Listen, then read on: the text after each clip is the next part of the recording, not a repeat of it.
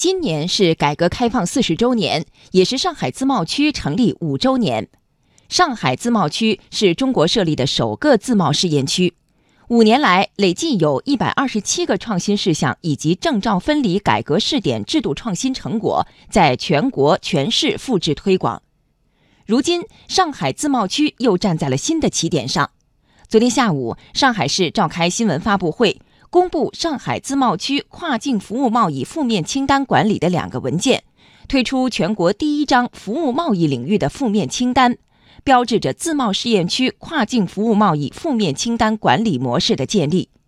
请听央广记者吴善阳、唐奇云的报道。昨天下午发布的文件包含《中国上海自由贸易试验区跨境服务贸易负面清单管理模式实施办法》与《中国上海自由贸易试验区跨境服务贸易特别管理措施负面清单》，是全国第一部确定以负面清单模式对服务贸易进行管理的地方政府文件，也是全国第一张服务贸易领域的负面清单。上海市副市长吴清，那么这次在自贸试验区探索跨境服务贸易的负面清单管理模式啊，也是着力于。跨境交付、境外消费和自然人流动这三种模式，目的呢，主要是进一步的推动自贸试验区不断的扩大改革和开放，进一步助力我们自贸试验区当好领跑者，树立新标杆。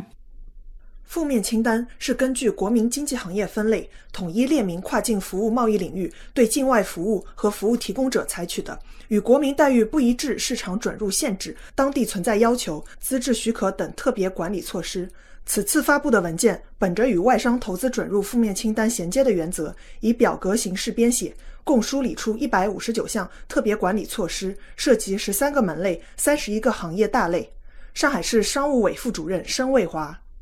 两个负面清单的涵盖范围是相辅相成的，也是互为补充的，可以说也是整个自贸区在体制机制上的又一次的创新，对照了国际上的最高标准，同时也进一步体现了更加充分的压力测试。上海市副市长吴清说：“进一步探索跨境服务贸易负面清单管理模式，是一项立足上海、服务全国、对标国际的制度创新，具有重大意义，有利于中国积极应对国际经贸格局变化，推动服务贸易自由化、便利化，拓宽合作领域，推动中国接轨高水平协定，参与国际规则制定，进一步融入全球价值链分工体系。”提升在全球经济贸易体系中的话语权。